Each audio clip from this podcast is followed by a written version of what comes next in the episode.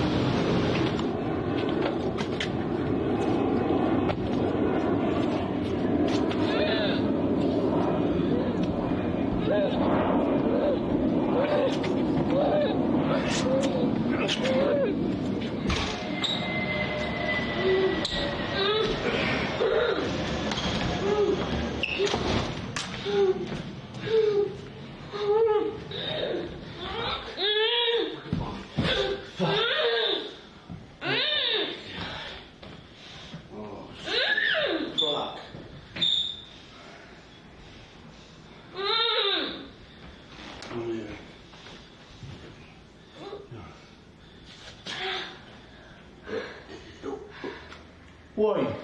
Who am I? Yeah, why? Who are you? It's, uh, why are you tied up?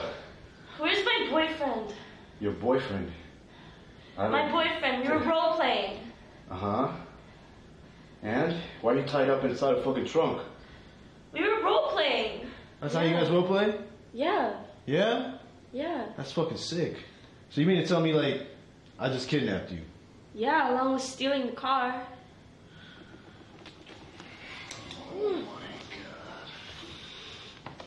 god. Fuck. Fuck.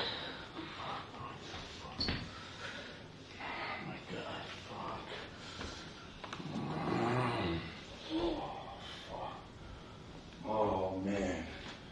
Oh shit, Grand Theft kidnapping. Fuck. Make noise. Mmm. Mmm. Mmm.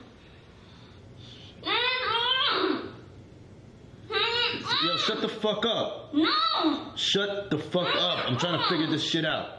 Mm-mm. Mm-mm. Mm. Turn it off.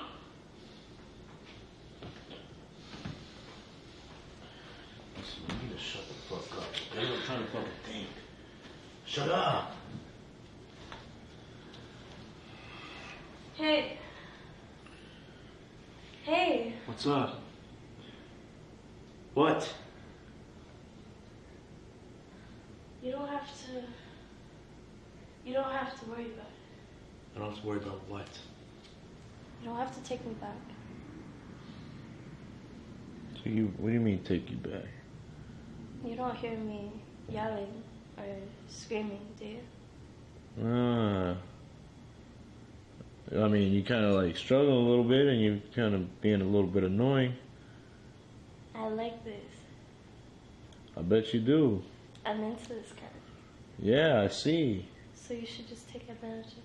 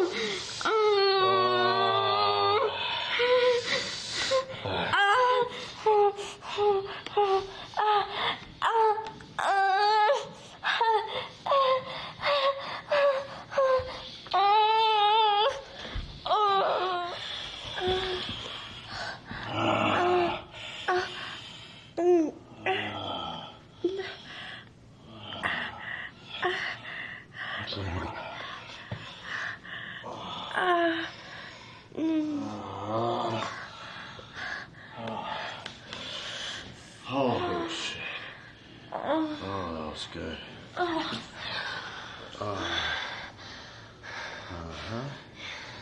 Can we do this again? I don't know.